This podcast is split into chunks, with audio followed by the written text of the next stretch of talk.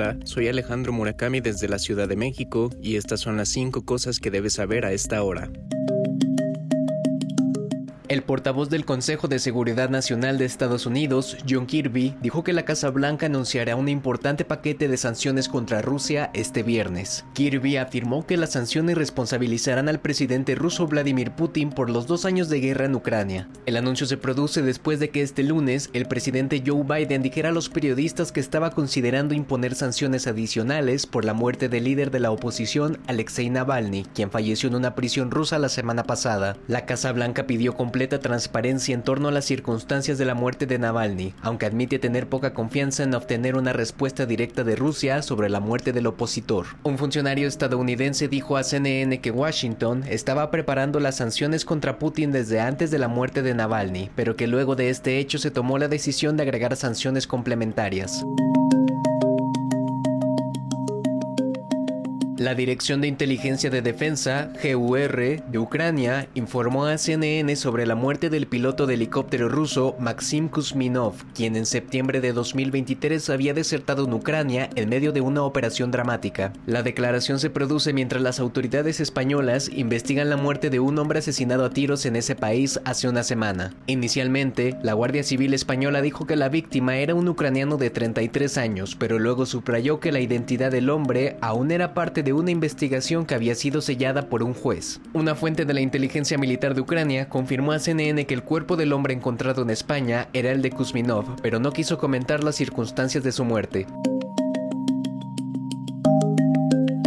Australia anunció planes para el mayor incremento de sus flotas desde la Segunda Guerra Mundial, que incluye la asignación de más de 35 millones de dólares para el proyecto de defensa en los próximos 10 años, en un movimiento que según los analistas apunta a mayores tensiones con China en el Indo-Pacífico. De acuerdo a un comunicado del gobierno, los planes supondrán que la Marina Real Australiana aumente su flota de grandes buques de guerra de superficie a 26 en total, después de que una revisión independiente dirigida por un almirante retirado de la Marina de Estados Unidos concluyera que la flota de combatientes de superficie actual y prevista no es adecuada para el entorno estratégico al que nos enfrentamos. El plan para reforzar la flota incluye 20 destructores y fragatas y 6 grandes buques de superficie opcionalmente tripulados, LOSV por sus siglas en inglés, que pueden operar con marineros a bordo o de forma independiente como drones.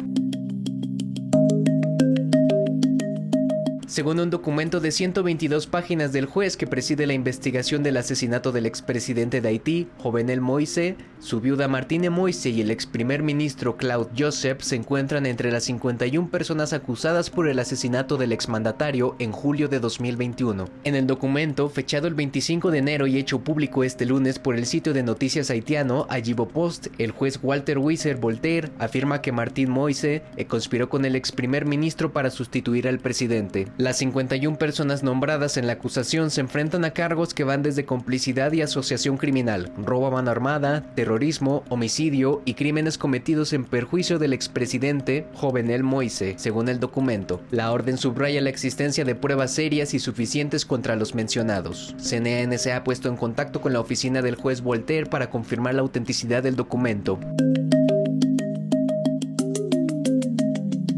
El Museo Británico se enfrenta a nuevos llamados para devolver una enorme estatua Moai a la isla de Pascua, esta vez provocados por una campaña en redes sociales por parte de activistas chilenos. El influencer Mike Milford, cuya cuenta de TikTok tiene 7.500.000 seguidores, hizo varias publicaciones sobre el Moai del Museo Británico, una figura de basalto de 2,4 metros de altura conocido como Hoa Hakananaya, amigo perdido o robado, que fue tomada sin permiso en 1860 la campaña generó una avalancha de comentarios en las publicaciones en Instagram del Museo Británico, muchos de los cuales incluían la frase devuelvan el Moai. El presidente de Chile, Gabriel Boric, también mencionó la campaña en una entrevista con la emisora local Radio Chiloé.